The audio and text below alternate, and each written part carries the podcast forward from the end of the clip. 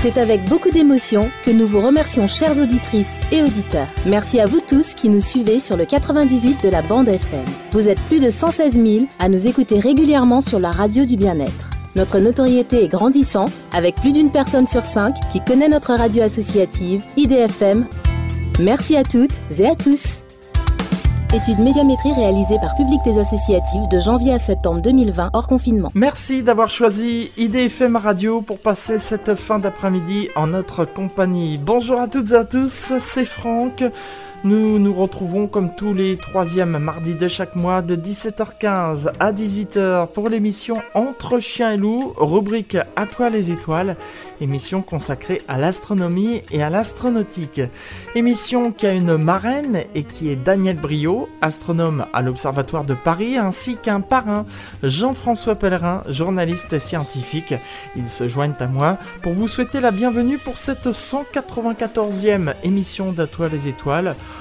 En ce mois de juin 2021, nous allons rendre hommage aujourd'hui à Michael Collins. Vous avez peut-être entendu dire dans la presse, il est décédé le 28 avril dernier à l'âge de 90 ans. Il était avec Neil Armstrong et Buzz Aldrin, un astronaute de la mission Apollo 11, la première mission à s'être posée sur la Lune. Durant cette émission, nous allons donc rendre hommage à Michael Collins en retraçant sa vie et sa carrière. Et pour en parler avec nous, je reçois Charles Frankel, qui est planétologue et auteur scientifique, qui a bien connu les astronautes d'Apollo. Il avait déjà participé à une précédente émission il y a de cela deux ans, lorsque je vous avais proposé en 2019 toute cette série d'émissions pour commémorer l'émission Apollo et fêter les 50 ans d'Apollo 11. Charles Frankel, bonjour. Bonjour Franck Menant, ravi de vous retrouver. Merci pour votre participation à cette émission À toi les étoiles. Avant de démarrer, je voudrais préciser aux auditeurs que celle-ci n'est pas en direct, donc une fois de plus, il n'y aura pas d'interactivité. Ensuite, ce sera la formule de l'été, juillet, août et septembre. Vous savez, l'émission se délocalise, donc on peut espérer un retour en direct au mois d'octobre. On en reparlera d'ici là. Charles Frankel, on va parler donc de Michael Collins quand je vois le parcours qu'il a fait, il a quand même un sacré parcours, hein, Charles Frankel. Oui, euh, Franck Ménard, c'est effectivement un, parcours du combattant, puisque euh, à l'époque, euh, la NASA recrute des astronautes pour d'abord des vols orbitaux et puis bien sûr les, les, vols lunaires, et ils font ça en puisant dans le pool des pilotes d'essai, que ce soit les pilotes de l'armée de l'air, mais aussi de l'armée de terre, de la marine et, et de la Navy. Et euh, Michael Collins, justement, est un, pilote de l'armée de l'air. Alors, euh, son parcours est intéressant parce que, bon, il fait ses armes d'abord euh, à la fin des années 40, début des années, enfin, plutôt début des années 50 aux États-Unis. Et puis, il prend, il, il, est envoyé en année sabbatique, on va dire, il est envoyé dans le cadre de l'OTAN sur une base militaire française en 1954 à Chamblay-Buissière en Meurthe-et-Moselle. L'aérodrome d'ailleurs existe toujours et est le cadre d'une grande manifestation tous les ans de montgolfière d'ailleurs. Et Michael Collins gardera euh, un amour pour la France d'ailleurs. Euh, il sera même invité à Chamblay-Buissière pour, pour, pour euh, refaire ses vœux de mariage avec, avec son, son épouse américaine. D'ailleurs, c'est assez drôle. Mais alors, Charles Frankel, ça veut dire que Michael Collins maîtrisait la langue française? Non, je pense pas. Euh, il, il, a appris des, des rudiments, euh, etc. Mais bon, quand on est euh, pilote d'essai, on n'est pas vraiment spécialiste des langues. Et, et, puis, on, on, vit sur une base américaine. tous les pilotes restent ensemble, parlent en anglais, font les choses ensemble, vont rarement à l'extérieur dans le village. Donc non, en fait, il est empreint d'un certain amour de la culture française, mais à ma connaissance, il, il doit très très peu parler français. Oui, juste connaître quelques mots, quoi, voilà, comme ça. Voilà, juste pour se débrouiller. Alors, euh, Michael Collins, après euh, ses premiers tests euh, sur sabre, sur des, des, des, chasseurs et, des bombardiers, il revient aux États-Unis et il va à la célèbre base des pilotes d'essai d'Edwards en Californie, qu'on représente toujours dans, dans, dans, les films comme First Man ou Top des héros la base dans le désert de Californie, dans le désert de Mojave, euh, où il, euh, il va donc euh, faire des pilotes d'essai, c'est plus que pilote militaire, c'est beaucoup plus dangereux. Il passe six mois d'abord sur cette base et euh, il y aura genre 11 morts parmi les pilotes d'essai. Donc c'est vraiment un, un, métier très risqué. Et puis c'est là qu'il entend parler, ben, bien sûr comme tout le monde, en 1962, du vol de John Glenn, qui un an après Yuri Gagarin va devenir le premier Américain dans l'espace. Et là, c'est le coup de foudre. Il dit, mais moi aussi. Alors, euh, il, il, va poser sa candidature pour la deuxième, pour deuxième classe d'astronautes que justement en 1962, la NASA est en train de former. Et euh, avant ça, il y a les sept célèbres premiers astronautes de la première vague, euh, Shepard, Glenn, etc. Bon, il n'a pas d'énorme ambition qu'il va être retenu, euh, mais il est quand même déçu. Il est recalé, mais comme il est euh, ben, particulièrement euh, persévérant, euh, deux années plus tard, nouvelle ouverture à la NASA pour un troisième groupe d'astronautes. Il repose sa candidature et là, il est élu. Il est accepté. Donc, dans la troisième vague, ils sont une dizaine et parmi, euh, parmi eux, c'est euh, les autres de sa promotion on, sont aussi célèbres puisque vous avez David Scott, commandant d'Apollo 15, vous avez Buzz Aldrin, vous avez Bill Anders, Gene Cernan, commandant d'Apollo 17. Voilà, un joli groupe. Michael Collins est donc sélectionné par la NASA, mais quel va être son parcours avant d'arriver à Apollo 11, Charles Frankel? En fait, on demande à chaque astronaute de se spécialiser dans une branche particulière quand ils sont là. Bien sûr, ils s'entraînent, ils s'entraînent en centrifugeuse, ils prennent des cours de propulsion de fusée, de navigation dans l'espace. Euh, mais on leur demande de se spécialiser dans un domaine, de travailler. Par exemple, Bill Anders va travailler en énergie nucléaire. Euh, et Collins choisit les combinaisons spatiales et les sorties dans l'espace. Il faut dire qu'à l'époque, personne n'est encore sorti dans l'espace. Quand il a été euh, donc sélectionné en 64, mm -hmm. euh, le, la première, les premières marches dans l'espace sont en 65. Donc c'est vraiment à la pointe de l'exploration. Et il sera d'ailleurs assez déçu, bien sûr, que, ce soit un Russe qui va marcher dans l'espace avant son copain. Euh, son copain Ed White va marcher euh, dans l'espace euh, au printemps 1965, mais il sera précédé par Alexis Leonov. Bon, ça c'est pour l'anecdote. Alors, il y a une autre anecdote qui est marrante au sujet de Michael Collins. C'est qu'en fait, il est claustrophobe. Ah. Et il s'en rendra compte que, justement, en testant les combinaisons spatiales, euh, il est très, très, très mal à l'aise en combinaison spatiale, avec euh, le casque, la visière qui s'embue euh, à, l'intérieur, etc. Et il le cache. Et ça, c'est merveilleux. Il va arriver à le cacher aux médecins, aux psychologues, à tout le monde.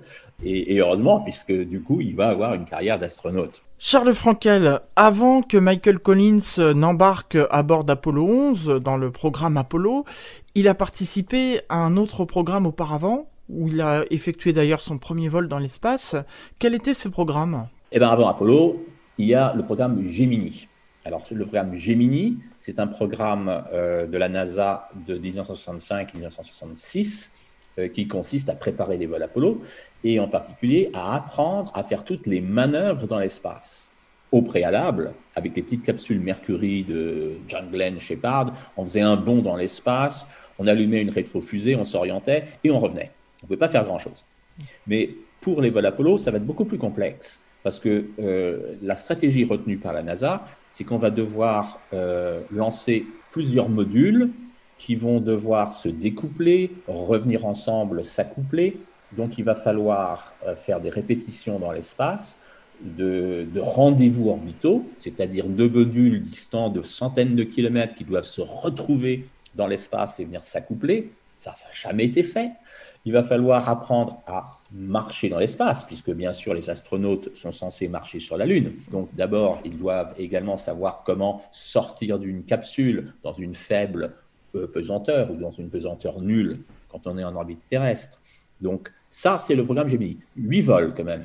Huit vols entre Gemini 4 et Gemini 12 sur quatre ans, euh, pardon, sur deux ans. Donc euh, tous les trimestres, on vole. Il y a un vol tous les trois mois. C'est très excitant cette époque. Moi, j'étais un gosse à l'époque et je, regardais les photos des magazines, alors l'équivalent du, Paris Match, on va dire. D'ailleurs, Paris Match euh, reprenait les photographies. Euh, la National Geographic américaine qui devait avoir une exclusivité sur les photos, et Life aussi, enfin, ils étaient plusieurs, faisaient des magnifiques tirages des magazines. Ah, moi, j'avais 6-7 ans, j'étais ébloui par ces premières photos, je m'en souviens très bien. Et donc, Michael Collins va voler sur une mission Gemini. L'une des dernières, d'ailleurs, ce sera la mission Gemini 10. Il restera plus que 11 et 12, donc nous sommes maintenant en 66. Il va voler le 10 juillet 1966 avec comme commandant de bord à ses côtés, car ce sont des, des, des modules biplace, John Young, qui est un très grand astronaute. Alors, j'ai jamais rencontré, je Ah, il y a une coupure? En revanche, j'ai connu et croisé John Young, euh, qui euh, non seulement a fait deux vols Gemini, il a fait deux vols Apollo, il a marché sur la Lune, il a piloté la première navette spatiale, enfin voilà. Michael Collins était en de bonnes mains, comme son pilote, c'est-à-dire son assistant finalement, son copilote à bord de la capsule Gemini. Alors, c'était une mission ambitieuse. D'abord, il devait rattraper justement une cible en orbite terrestre pour s'y accoupler, c'est-à-dire qu'on lançait au préalable, avant la capsule Gemini, on lançait un étage de fusée en orbite terrestre, avec du Propergold d'ailleurs qui restait à bord. On appelait ça un étage Agena, c'était le nom de cet étage.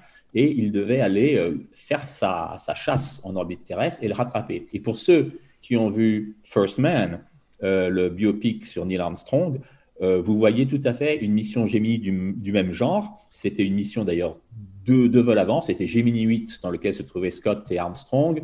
Euh, et ils ont le plus grand mal à, s'arrimer à cet étage et il part en toupie, etc. Bon, donc la NASA n'avait pas bien encore domestiqué tout ça quand, quand euh, Michael Collins euh, se lance à l'assaut avec John Young de, de, cet étage à Jena. Ils vont arriver à le rattraper. Alors, avec un peu. Alors là, Collins fait une petite erreur. Il va, il va faire une erreur de sextant parce qu'ils doivent apprendre à naviguer dans l'espace, donc ils doivent pointer des étoiles, etc. Euh, apparemment, euh, c'est pas son truc. Il va faire une petite erreur. Et, donc, du coup, ils vont passer un peu à côté. John Young va devoir dépenser plus de propergol que prévu dans sa capsule Gemini, qui a des petits moteurs d'orientation et de, changement de trajectoire, pour aller rattraper la Jena. Bon, mais bref, ils vont y arriver quand même. Ils vont s'y accoupler. Et là, ça va marcher. Hein, c'était pas, c'était pas gagné. Ils vont bien s'accoupler à la Jena. Il va pas se mettre en toupie comme dans, dans le film d'Armstrong, là, dans Gemini 8. Mmh. Et ils vont utiliser le moteur de la GENA pour les propulser sur une orbite plus haute, euh, un peu comme un remorqueur. Donc, ils mettent à feu la GENA et euh, ça va d'ailleurs les catapulter à 764 km d'altitude, alors qu'en général, on tourne à 200, 300, 400 km d'altitude dans les, euh, par exemple, l'ISS, c'est un peu moins de 400 km. Donc, 764 km, c'est un record. Oui. En particulier, là, on se tire la bourre, parce que les soviétiques, de leur côté, essayent de, faire des records, les Américains essayent de les battre, etc. Donc, le record était détenu par les soviétiques, et là, pof, Michael Collins et John Young vont reprendre le record euh, en juillet 66. Et là, euh, Charles Frankel, que se passe-t-il ensuite? Alors, il doit sortir dans l'espace, Michael Collins. Ça fait partie du programme de Gemini. Oui, il faut mettre le célèbre scaphandre. Et euh, il va manquer de chance. Il, y a deux sorties au programme. C'est des sorties dans l'espace de plusieurs heures. On leur demande de faire des choses pour voir si c'est possible, s'ils sont pas, si les, les scaphandres les empêchent pas, euh, empêchent pas les mouvements fins, etc. Donc, euh, on, a programmé plein de trucs qu'ils doivent faire quand ils, quand ils sortent. Ben, manque de bol. Pour sa première sortie, il y a une erreur dans l'alimentation en gaz de l'alimentation du scaphandre de Collins, euh, où il y a de l'hydroxyde de lithium qui se vaporise dans son casque, qui est en fait quelque chose utilisé pour purger le gaz carbonique. Mais là, il y en a beaucoup trop. Donc, il a les yeux qui pleurent, il voit rien, il est pratiquement aveugle dans sa première sortie, donc euh, pas drôle. Et euh, la seconde sortie va mieux se dérouler. Mais bon, Michael Collins est quand même claustrophobe. Hein, dans un scaphandre comme ça dans l'espace, il va, euh, son pouls va monter, ça, euh, il, va, il va être inondé de sueur. Euh, bon, les, c'est pas tellement concluant. Et, en fait, les Américains, jusqu'au bout, dans leur programme Gemini, se disent ah, mais ça va être dur quand même, des, mhm. des, astronautes en scaphandre sur la Lune, ça va être dur. Heureusement, ça se terminera bien. Le dernier vol Gemini, Aldrin fait une sortie magnifique donc dans, dans l'espace lors du dernier vol il s'est bien entraîné, il a bien trouvé les trucs et ça va remettre euh, la NASA sur les rails. Donc voilà, on va dire ça c'est la première vie de Michael Collins. C'est son premier vol dans l'espace et déjà arrive Apollo. Eh bien, Charles Frankel, laissons planer le suspense, puisque j'aime bien laisser un peu euh, du suspense. Comme ça, on va s'interrompre quelques instants, le temps d'une pause musicale. On se retrouve juste après pour euh, la deuxième partie de cette émission À toi les étoiles, avec notre invité Charles Frankel, planétologue et auteur scientifique. Nous rendons hommage aujourd'hui à Michael Collins, qui a participé à la mission Apollo 11, décédé le 28 avril dernier. À tout de suite.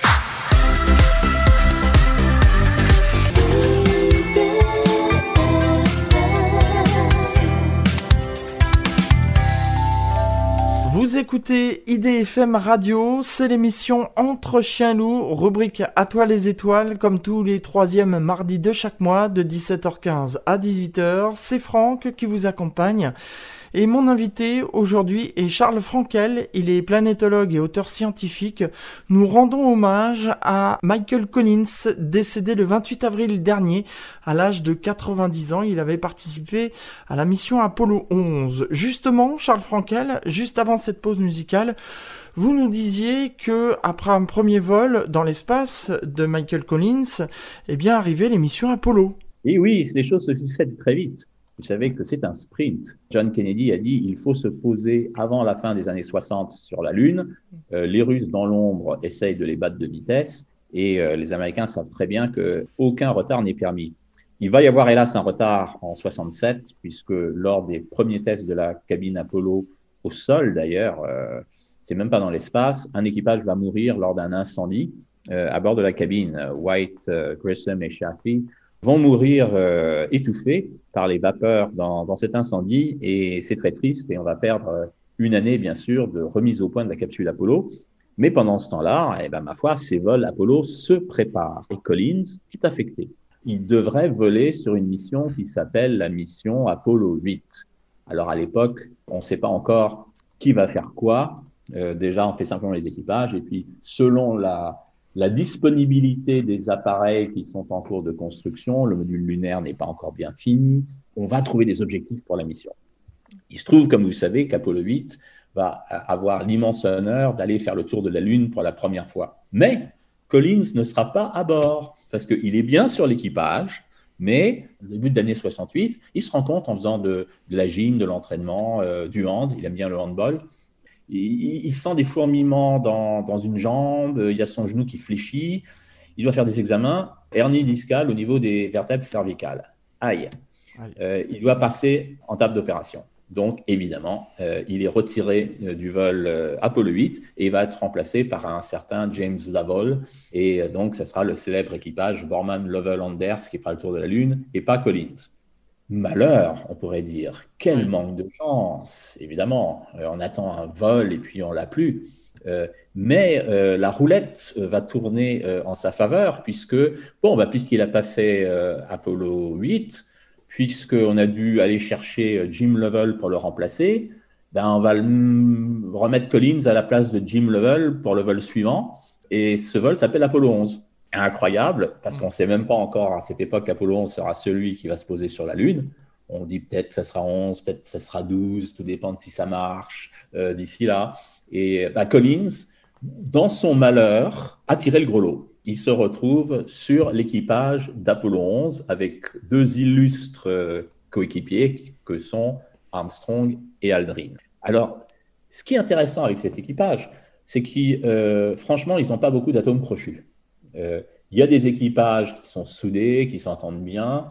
Il y a des équipages hétéroclites. La NASA les a mis ensemble à cause de leur, euh, leur, leur, domaine de compétences, parce que l'un est un, d'abord est un astronaute senior de, de, la première ou de la deuxième équipe, donc il est capitaine. Ensuite, on cherche un spécialiste de pilote pour la cabine Apollo, un spécialiste pour le module lunaire.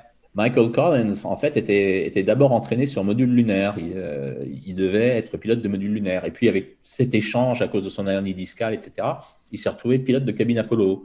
Dommage. Donc, du coup, il n'a pas été l'un des deux premiers hommes à marcher sur la Lune. Et c'est ce qui fait, Charles Frankel, que euh, Michael Collins était un peu dans l'ombre par rapport à, la mission Apollo 11. Hein. C'est surtout euh, Neil Armstrong et Buzz Aldrin qui étaient mis en lumière. Vous, savez, bien, Franck, que quand ils, ont fait, par exemple, les, tournées euh, euh, dans tous les pays après leur vol, où ils ont rencontré les chefs d'État, le public, mm. la presse, euh, toutes les questions, c'était pour Armstrong et Aldrin. Et le pauvre Collins, il, tourne les pouces pendant que ces deux illustres coéquipiers sont interviewés. Alors lui, allez, par pitié, on lui adresse une question, par exemple, quel effet ça fait de ne pas avoir marché sur la Lune Ou quel effet ça fait d'avoir tourné tout seul euh, autour de la Lune Mais Michael Collins, il encaisse bien. De toute façon, c'était son dernier vol. Et il l'avait dit d'ailleurs euh, euh, aux dirigeants des astronautes de la NASA qui formaient les équipages à l'époque, Dick Slayton, euh, il lui avait dit Dick, c'est mon dernier vol. Pour de bonnes raisons, quand même. C'est une carrière dangereuse. Il a 39 ans. Il a passé une grande partie de sa vie à, défier la mort. Pour son épouse, et euh, je pense qu'ils ont deux enfants, si je me souviens bien, c'est très traumatisant de, vivre tout ça. Donc il a décidé qu'il allait raccrocher avant même le début d'Apollo 11, et c'est ce qu'il fera, effectivement, après Apollo 11, euh, il, va arrêter. Mais pour revenir à Apollo 11, donc Michael Collins est le pilote Apollo. Donc les trois astronautes euh, prennent la route de la Lune. Armstrong et Aldrin, comme vous le savez, embarquent dans le module lunaire pour aller se poser et laissent Michael Collins tout seul en orbite lunaire qui les attend avec le vaisseau principal qui va les rapatrier vers la Terre à la fin de la marche lunaire. Il les attend, ils attendent pendant à peu près 20 heures. L'alunissage et le retour en orbite de ces deux compères euh, se fait en moins d'une journée. Mais ça va être une journée assez terrible même pour lui, parce que dans le fond quand même de son, de son psyché, dans, dans, dans, le fond de sa conscience, il s'est préparé, parce qu'il sait que, que c'est une mission très dangereuse, qu'il y a de fortes chances que ses deux amis s'écrasent euh, ou ne puissent pas remonter.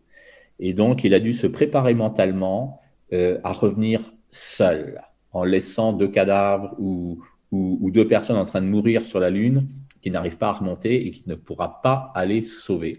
Et ça, c'est quand même quelque chose bon, qui va rester au fond de sa mémoire longtemps, et c'était vraiment son pire cauchemar. Et il a dit, si jamais ça s'était passé, bien sûr, il aurait été absolument dévasté pour toute sa vie. Euh, il aurait dû porter ce poids d'avoir abandonné ses deux acolytes euh, sur la Lune. Donc, euh, mine de rien, Michael Collins avait une lourde charge émotionnelle. Tant les deux autres étaient dans l'action, s'ils s'écrasent, ils s'écrasent, mais ils sont, si vous voulez, ils contrôlent leur destin. S'il y a une erreur, etc., ils, tentent de s'en sortir. Enfin bref, euh, tout se passe dans l'action. Michael Collins, c'est une attente angoissante. En plus, il faut, il faut bien le dire, c'est peut-être l'une des seules personnes qui n'a pas vu Armstrong et Aldrin marcher sur la Lune à la télévision puisque le monde entier est en train de suivre ça en direct. Et lui, de temps en temps, il demande à Houston, euh, alors, euh, qu'est-ce qui se passe euh, Et de temps en temps, Armstrong et Aldrin lui disent, ou Houston lui relaie, ça se passe très bien, ils viennent de, de déployer le sismomètre, tout va bien. Et pendant ce temps-là, Michael Collins est l'homme le plus seul du monde, puisqu'il tourne autour de la Lune. Et comme vous le savez, ben, à un moment, il se retrouve au-dessus de la face cachée, hein, toutes, les, toutes les heures il survole l'autre côté de la Lune hors contact radio avec la Terre et avec les deux astronautes, bien sûr, euh, Armstrong et Aldrin, qui sont sur la face visible. Donc, il est coupé de tout. Il est l'homme le plus seul au monde. Charles Frankel, pendant que euh, Neil Armstrong et Buzz Aldrin euh, sont sur la Lune, qu'est-ce qu'il fait pendant ce temps-là, Michael Collins? Il a des choses à faire. Hein. En orbite lunaire, on ne le laisse pas. La, la pire chose qu'on peut faire à un astronaute, c'est pas lui donner du travail. Euh, parce que ce sont des gens hyper performants, hyper intelligents. Il faut que ça bouge, il faut que ça marche. Je connais par exemple un peu Thomas Pesquet, on a passé du temps ensemble. Et euh, bon, il faut que ça bouge, quoi. Mm. Euh, Pesquet, il me dit souvent, allez, go Donc, il a plein de choses à faire. Et puis, de toute façon, les scientifiques, ils ont des tonnes de choses qu'ils veulent que les astronautes fassent quand ils sont sur la Lune ou en orbite lunaire en particulier. Donc, prendre des photos de la Lune. Donc, Michael Collins ne perd pas une minute, s'active, entretient le vaisseau pendant 20 heures, tout seul. Et comme vous le savez, l'histoire se termine bien. Aldrin et Armstrong non seulement se sont posés sans problème ou peu de problème, et redécollent également sans problème. Sans problème, dites-vous, Charles Frankel, mais il me semble qu'il y a eu quelques soucis pourtant. Ah oui, il y avait un petit, un petit problème quand même. C'est que quand Armstrong et Aldrin se sont posés, il y a eu un ou deux petits détails qui ont fait qu'ils se sont posés 5 ou 6 kilomètres plus loin que le point prévu. Par exemple, ce que les, ce que les, ingénieurs n'avaient pas calculé, c'est que quand les deux vaisseaux se désamarraient en orbite lunaire, quand le module lunaire se désarrimait de la cabine Apollo de Collins, il y avait un petit sas, bien sûr, qui raccordait les deux. Alors, ils ont fermé les écoutilles des sas, bien sûr, avant que ça se décroche. Mais il y avait de l'air qui restait dans la jonction entre les, les, deux vaisseaux. Donc, quand les deux vaisseaux se sont découplés, ça fait comme un bouchon de champagne. Pof Il y a eu une poussée d'air dans les deux sens d'ailleurs, mais le module lunaire en particulier a eu plus de vitesse que les ingénieurs ne pensaient. Et donc, du coup, il s'est posé plus loin.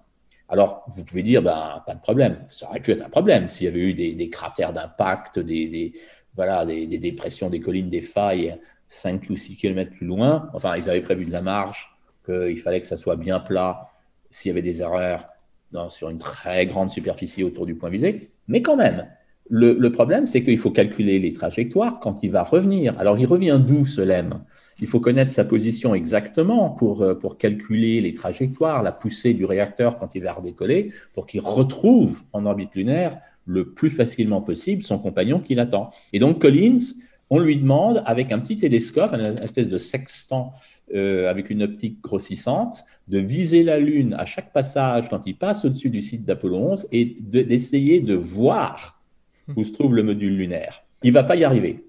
Mais ils vont finalement, avec, euh, en utilisant, je crois, l'effet Doppler de la radio, ils vont arriver à préciser euh, au kilomètre près, ce qui sera suffisant, le site où se trouve effectivement Armstrong et Aldrin. Donc voilà pour la petite anecdote quand même. Hein. Et quand il redécolle, eh ben voilà, il retrouve euh, Michael Collins. Michael Collins a fait une très belle photo d'ailleurs du retour des deux astronautes en orbite lunaire quand il voit l'étage de remontée du LEM qui vole vers lui au-dessus de la Lune, il va faire une très belle photo où, dans le cadre de la photo, il y a une partie du hublot de sa cabine Apollo et on voit le LEM qui survole la Lune et en arrière-fond, vous avez la Terre qui se lève sur l'horizon euh, de la Lune. Et Michael Collins est très fier de cette photo parce qu'il a dit, voilà, là au moins j'ai pu cadrer tout le monde. Il y a moi, le côté du hublot. Il y a mes deux copains et il y a toute la Terre. Justement, Charles Frankel, vous disiez il y a un instant que euh, Michael Collins était peu interviewé. Je vous propose d'écouter l'extrait d'une interview où on lui demandait ce qu'il avait le plus marqué et il parle justement de cette photo. On écoute tout de suite cet extrait. Concernant le vol lui-même, la chose dont je me souviens le mieux est la vue de la planète Terre depuis une grande distance minuscule, très brillante, bleu et blanc, lumineuse, belle et fragile. Vous n'en aurez pas toute la saveur en regardant cette photo. On est obligé de la traiter avec des émulsions qui sont assez brutes et ensuite projetées. Donc elle ne brille pas comme dans la réalité. Elle ne luit pas comme une petite pierre précieuse ainsi qu'elle le ferait si vous pouviez la voir sans filtre. Extrait d'une vidéo de la NASA tirée du site Futura avec une traduction française par Emma Hollen. Restez avec nous puisque dans quelques instants nous allons parler de la suite de la carrière de Michael Collins, toujours avec notre invité Charles Frankel qui est planétologue et auteur scientifique. On se retrouve dans un instant sur IDFM Radio.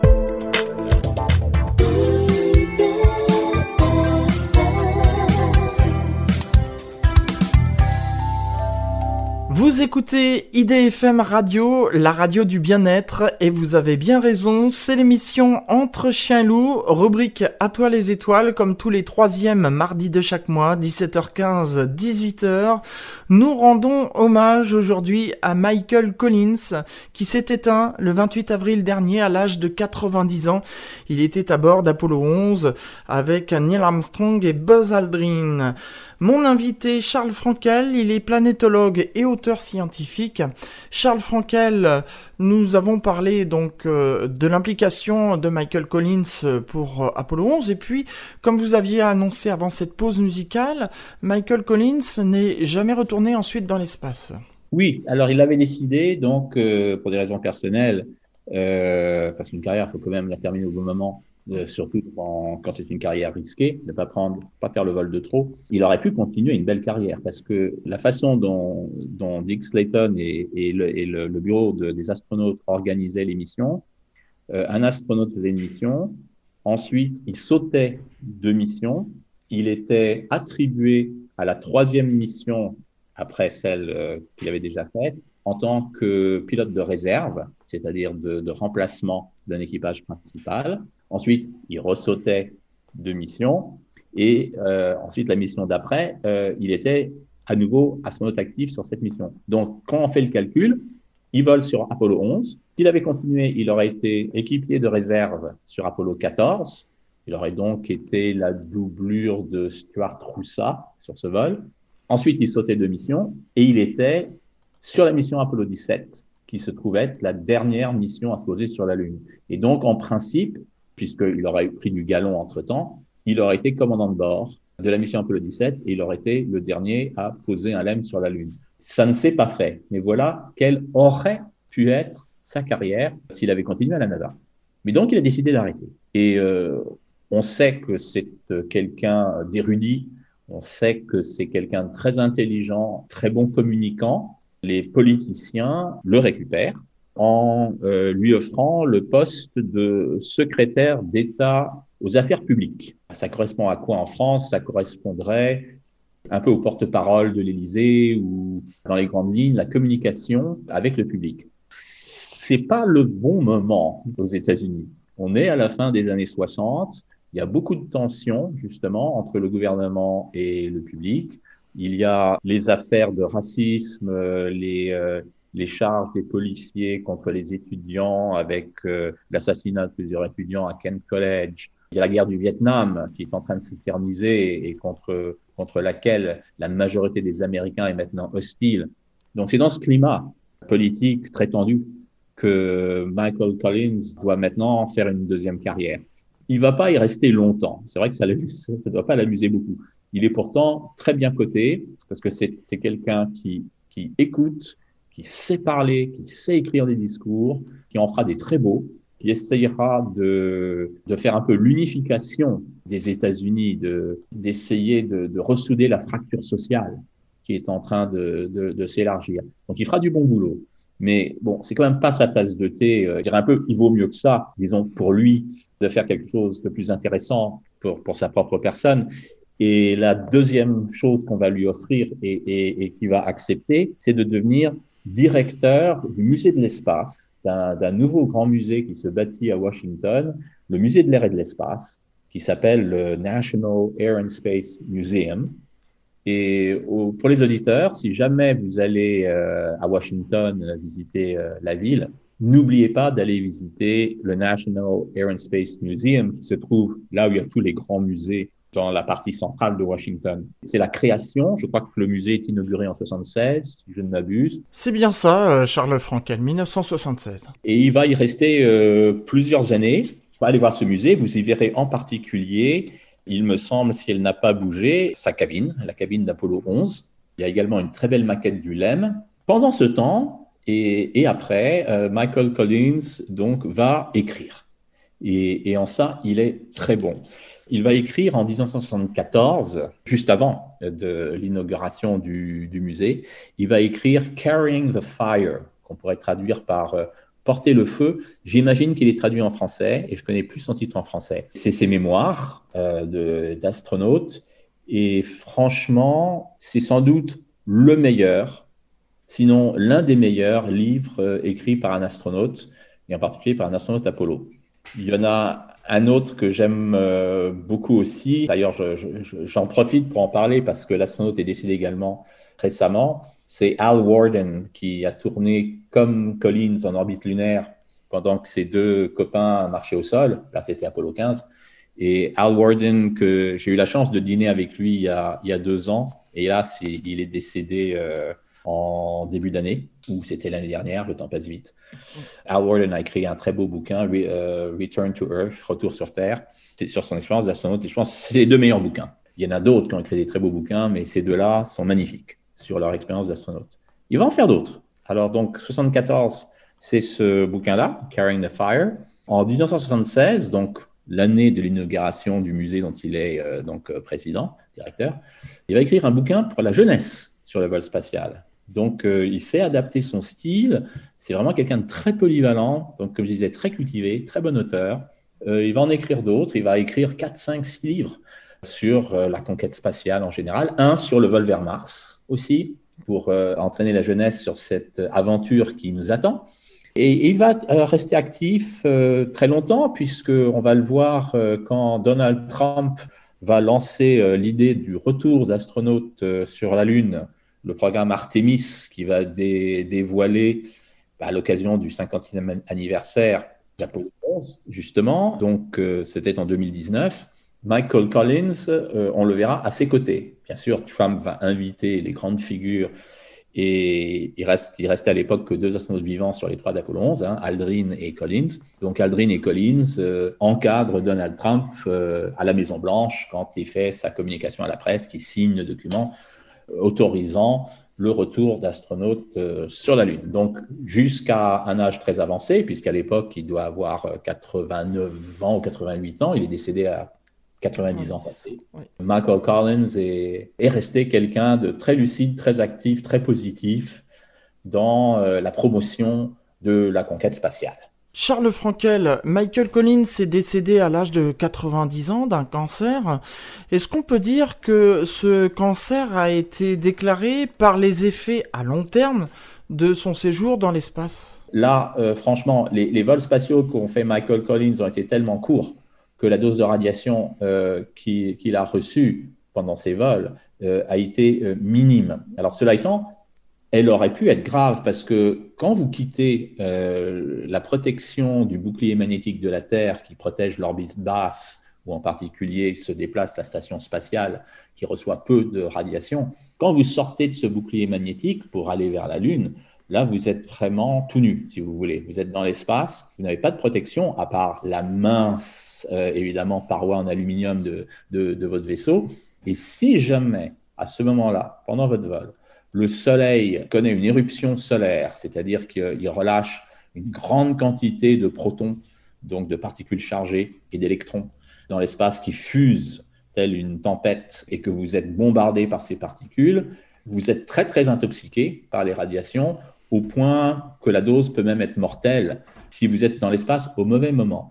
Et euh, heureusement, aucun vol Apollo, donc y compris le vol Apollo 11 de Michael Collins, ne s'est fait pendant une éruption solaire. Une éruption solaire, heureusement, de, grande magnitude, n'a lieu qu'une fois tous les quelques années. Mais la roulette russe, la probabilité n'est pas négligeable. Et d'ailleurs, il y a eu une grande éruption solaire qui aurait été mortelle pour des astronautes entre deux vols Apollo, quand il n'y a pas eu de vol Apollo. Mais dans les trois mois, euh, ou quatre, cinq mois, qui séparaient deux vols Apollo. C'était, je ne me rappelle plus si c'est entre, Apollo 15 et Apollo 16. Ça s'est passé en, donc en 71 ou, 72. Mais ça s'est passé et Michael Collins aurait pu être touché par ce genre de choses. Là, il ne l'a pas, il ne l'a pas été. Donc euh, son, son cancer est tout à fait terrestre. Charles Frankel, je vous présente comme planétologue et auteur scientifique. Vous avez écrit un livre justement qui est paru aux éditions du Node, c'est L'aventure Apollo, comment ils ont décroché la Lune.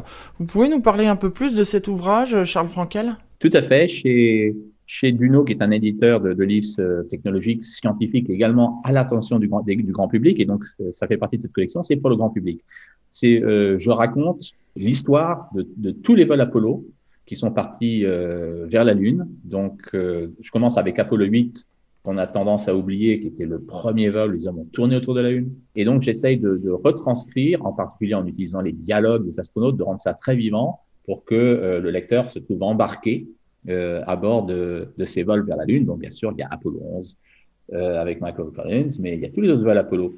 Et j'ai eu un grand plaisir à écrire parce que j'ai rencontré la, la, la, plupart des astronautes qui ont marché sur la Lune de, par ma formation, puisque j'ai étudié la planétologie de la Lune et de Mars aux États-Unis. Et donc, très rapidement, j'ai rencontré ces gens-là quelques années après leur vol. Et donc, mon regret a été en particulier de ne pas avoir rencontré Collins. J'ai croisé Armstrong, mais ça compte pratiquement pas. J'ai déjeuné plusieurs fois avec Aldrin, en revanche, et j'ai passé beaucoup de temps avec euh, d'autres que j'estime particulièrement. Euh, Pete Conrad, qui est également décédé, hélas, le commandant de bord d'Apollo 12, et donc le troisième homme à marcher sur la Lune. Lui, c'était mon favori, parce qu'en plus d'être un pilote extraordinaire, c'était un, joyeux luron, plein d'humour. Donc, on a passé du temps ensemble, en particulier dans les volcans d'Auvergne. Je vais présenter, on a fait des randonnées dans les volcans d'Auvergne. J'ai connu également bien Harrison Schmitt, Jack, pour les intimes, le dernier homme à marcher sur la Lune et le premier géologue à l'avoir fait, qui était astronaute géologue, euh, Apollo 17. Lui aussi, d'ailleurs, ben, avec Conrad, je l'avais invité dans les volcans d'Auvergne. On était tous les trois pour ça. Puis je l'ai revu, euh, j'ai fait d'autres choses avec lui. Donc, j'ai bien connu ces astronautes et donc j'arrive de temps en temps euh, à, mettre une anecdote personnelle. Mais enfin, j'essaie de, de, rester vraiment branché sur les vols en question. Mais j'ai réécouté toutes les bandes, toutes les transcriptions de tous les dialogues entre les astronautes et le centre de contrôle pour dénicher euh, des réparties, justement, euh, des petites phrases sympas. Et ce qui m'a beaucoup marqué, euh, en, devant refaire ce travail de documentation, de, relire tous les échanges, c'est à quel point tous ces astronautes avaient un, sens de l'humour, de la répartie, même dans des, des, situations extrêmement sérieuses et graves. Ils avaient vraiment un sang-froid, mais doublé en plus d'un humour qui m'étonne je le sais, mais à chaque fois, je, reste quand même étonné. Et d'ailleurs, Charles Frankel, votre livre L'aventure Apollo, comment ils ont décroché la Lune, vient d'ailleurs de se classer troisième du prix du livre Science pour tous, et ça a été décerné mercredi dernier. Bravo Charles Frankel. Décerné par les, par les lycéens, justement. Et, ben, j'en suis très content, parce que ça, c'est un public, évidemment, que j'adore. J'ai été lycéen, moi aussi. C'est là où je suis devenu passionné euh, de, par la conquête spatiale. Donc c'est le moment euh, de la vie euh, où il faut se passionner et je suis très content que mon livre leur ait plu. Il est temps de conclure, Charles Frankel. Merci d'avoir participé à cette émission à toi les étoiles. Donc, on peut dire que sur la mission Apollo 11, maintenant, il ne reste plus que Buzz Aldrin. Et j'espère qu'on se retrouvera le plus tard possible pour rendre hommage à Buzz Aldrin quand son heure sera venue. Mais on, va pas en parler. Voilà. Merci en tout cas, Charles Frankel. Merci Franck Menant. Et oui, effectivement, bon vent à Buzz Aldrin qui continue euh, à soutenir le vol vers Mars. Merci encore Charles Frankel et je précise que votre livre est toujours disponible aux éditions du Node. Dans un instant, vous allez retrouver la suite de programmes d'IDFM Radio, notamment l'agenda des villes avec Christophe, suivi de 100% musique. Quant à moi, je vous souhaite de passer une excellente fin de journée, une bonne semaine. On se donne rendez-vous le mois prochain et vous savez, chaque année, en juillet, août et septembre, c'est-à-dire pendant toute la saison de l'été, je vous propose la formule de l'été où on délocalise l'émission et à travers une balade à travers la France, je vous fais découvrir des lieux dédiés à l'astronomie et à l'astronautique. Rendez-vous donc le mardi 20 juillet de 17h15 à 18h pour la prochaine émission d'Atoile les étoiles. D'ici là, portez-vous bien, prenez soin de vous. Merci pour votre fidélité à cette émission À les étoiles et rendez-vous le 20 juillet. Au revoir à tous.